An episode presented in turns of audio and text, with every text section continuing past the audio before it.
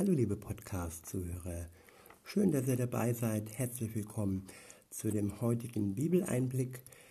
Ich lese euch heute aus dem Buch der Sprüche vor, benutze die Übersetzung Hoffnung für alle und lese euch das komplette erste Kapitel.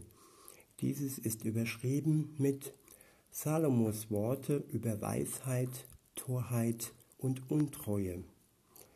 Der Wert dieses Buches. Ab Vers 1 heißt es, in diesem Buch sind die Sprüche Salomos aufgeschrieben. Er war ein Sohn von David und herrschte als König über Israel. Wenn du seine Worte beachtest, wirst du Weisheit erlangen und zu einem verständigen Menschen heranreifen.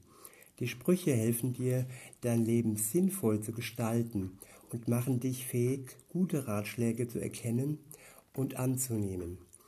Durch sie gewinnst du Einsicht, du lernst aufrichtig und ehrlich zu sein und andere gerecht zu behandeln. Wer jung und unerfahren ist, wird urteilsfähig. Er bekommt ein Gespür für gute Entscheidungen. Selbst wer schon über viel Wissen und Erfahrung verfügt, kann noch dazulernen.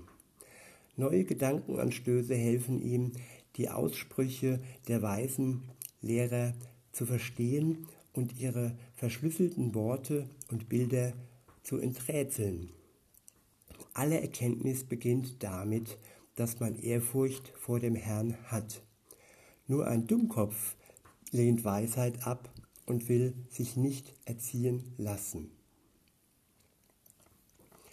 Ich schaue nochmal auf Vers 7. Dort steht, alle Erkenntnis beginnt damit, dass man Ehrfurcht vor dem Herrn hat. Nur ein Dummkopf lehnt Weisheit ab und will sich nicht erziehen lassen.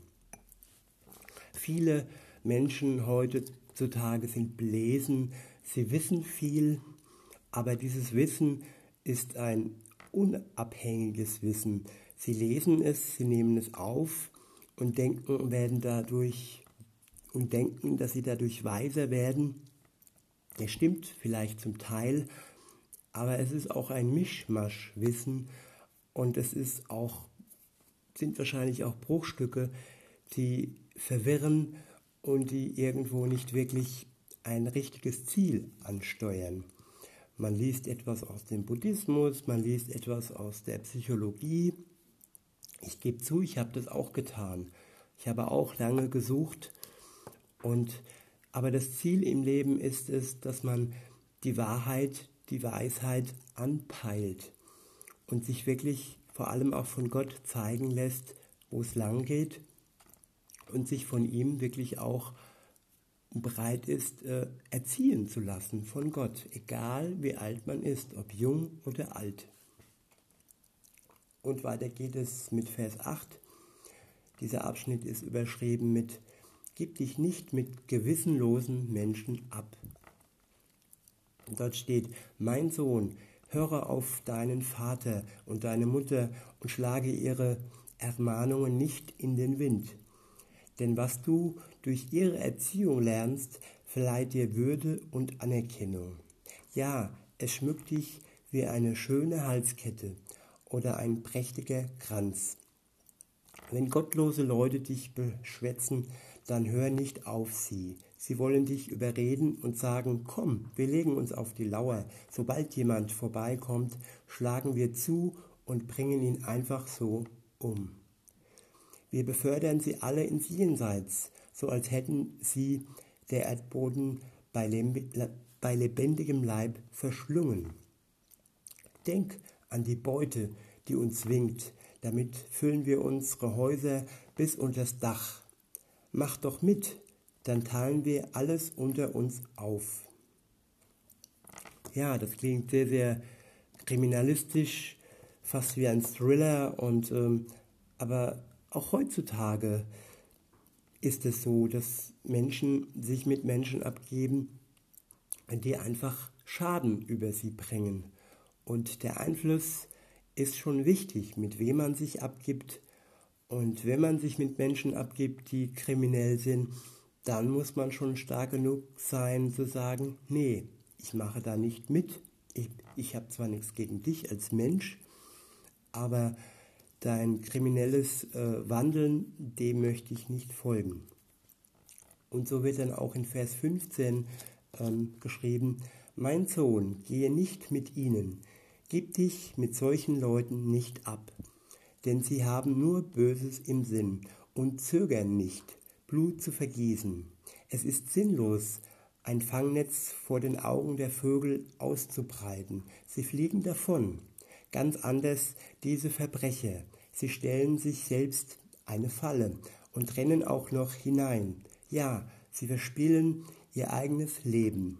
So geht es denen, so geht es dem, der, auf, der darauf aus ist, sich an fremden Hab und Gut zu bereichern. Es wird ihn zu Lasten das Leben kosten. Ich wiederhole nochmal. So geht es jedem, der darauf aus ist, sich an fremdem Hab und Gut zu bereichern. Es wird ihm das Leben kosten. Ja, es ist eine Jagd nach mehr, mehr, mehr. Und es gibt ja so viele Arten von Raub. Das muss ja nicht immer der Räuber sein, der lauert und andere äh, bestiehlt. Es gibt auch Zeitraub, es gibt Gedankenraub, dass wir anderen irgendwo den Verstand rauben. Und ja, wenn man überlegt, es gibt so viele Dinge, die anderen Menschen schaden. Als Überbegriff nennt Gott es die Sünde. Und wer sich mit sündhaften Menschen abgibt und ihnen folgt, der wird selbst in der Falle landen, früher oder später. Und es wird ihm auch das Leben kosten. Der Lohn der Sünde ist der Tod. Und das sollten wir uns schon vergewissern. Aber es gibt da noch eine Alternative. Und diese Alternative heißt Weisheit. Der nächste Abschnitt ist überschrieben mit Die Weisheit ruft. Dort steht ab Vers 20, hört, die Weisheit ruft laut auf den Straßen, auf den Marktplätzen, erhebt sie ihre Stimme. Im Lärm der Stadt macht sie sich bemerkbar und ruft allen Menschen zu, ihr Unverständigen, warum kommt ihr, wann kommt ihr endlich zur Vernunft? Wie lange noch wollt ihr spötteln und euch mit einem Lächeln über alles hinwegsetzen? Ist euch jede Einsicht verhasst? Hört, was ich euch sagen will. Dann überschütte ich euch mit dem Reichtum meiner Weisheit. Ich wiederhole nochmal, hört, was ich euch sagen will, dann überschütte ich euch mit dem Reichtum meiner Weisheit und teile mit euch meine Lebenserfahrung. Schon oft rief ich euch und bot meine Hilfe an, aber niemand hat je gehört. Jeden Rat verachtet ihr, über meine Weisungen rümpft ihr nur die Nase. Aber eines Tages bricht das Unheil über euch herein, dann lache ich euch aus und spotte über euer Elend. Wie ein Gewitter wird es euch überfallen, wie ein Sturm, der Angst und Schrecken mit sich bringt. Dann werdet ihr um Hilfe schreien, ich aber antworte nicht. Ihr werdet mich überall suchen, aber ich lasse mich nicht mehr finden. Dem vorangegangen sind ja sehr, sehr, sehr viele Rufe. Und wenn man das mit Gott vergleicht, dann hat jeder Mensch zig, hundert, vielleicht sogar tausend Chancen, wo Gott versucht, bei ihm anzuklopfen, wo Gott versucht, mit ihm eine Beziehung zu beginnen. Aber er zwingt keinem Menschen eine Beziehung mit ihm auf. Und es kann immer nur ein Klopfen sein, es kann immer nur ein Rufen sein. Und die Zeit der Gnade ist noch nicht vergangen. Jeder Mensch hat noch die Möglichkeit, seine Gnade anzunehmen und umzudrehen und sich ihm zuzuwenden. Aber irgendwann ist eben diese Zeit vorbei. Und dann steht dann hier ab Vers 29, denn, denn euch ist alle Erkenntnis zuwider. Ihr wollt dem Herrn nicht mit Ehrfurcht begegnen. Jeden Rat und jede Ermahnung von mir weist ihr zurück. Dann trägt auch die Folgen, dann tragt auch die Folgen eures Handelns, bis ihr genug davon habt. Schon viele Unerfahrene fanden ein schlimmes Ende, weil sie mich verachteten, und viele Dummköpfe täuschten sich selbst durch ihre Sorglosigkeit. Wer aber auf mich hört, lebt ruhig und sicher. Vor keinem Unglück braucht er sich zu fürchten.